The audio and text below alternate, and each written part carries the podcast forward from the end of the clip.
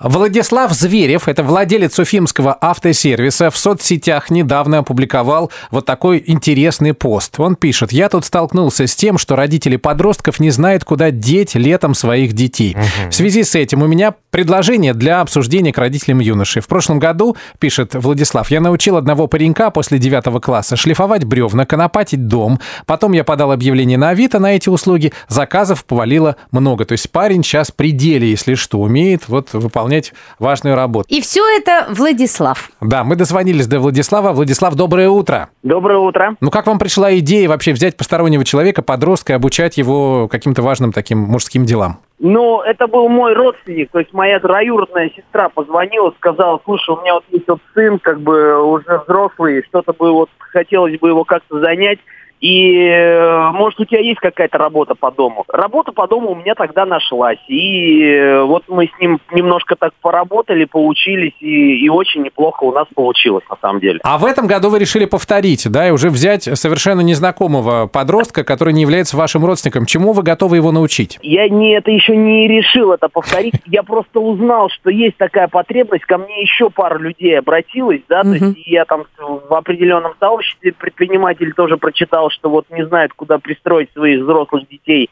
на лето. И я подумал, а почему бы нет, да, то есть, может быть, что-то такое организовать, какой-то такой лагерь, не лагерь, я не знаю, что Трудовой? такое. Трудовой, Трудовой лагерь, да.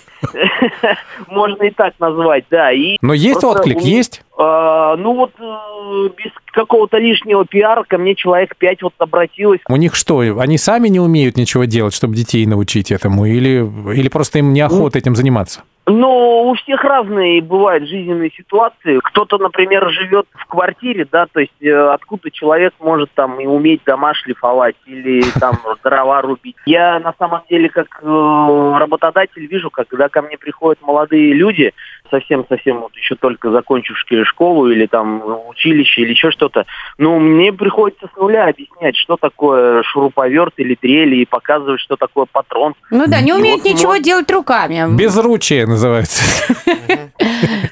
Не, ну подождите, ну просто так вот э, взрослого человека не заставишь. Э, ну, что-то же должно мотивировать вот детей. То есть вы им будете доплачивать. Так это происходит или как? Ну вот тот парень, который у меня учился и работал, конечно, он зарабатывал. А мотивация зарабатывать на самом деле у подростков есть. Вот у детей, когда это желание заработать, желание поработать, когда оно возникло, его в этот момент надо обязательно поддержать. Хорошая мысль, хорошая идея. Бизнес-план. Да. Ну а мы будем следить, Владислав, за вами в соцсетях. Рассказывайте, чем дело кончилось в этом году, хорошо? Хорошо, спасибо. Удачи вам, спасибо. слушайте. Но я сейчас вот тоже сижу и думаю, у меня участок, 7 Чё, соток. Что тебе надо скопать? Надо скопать. Каждое утро надо косить, трава растет. То есть это. ты предлагаешь тоже курсы? Курсы? Да, но платить никому не буду, могу только кормить. Жадина.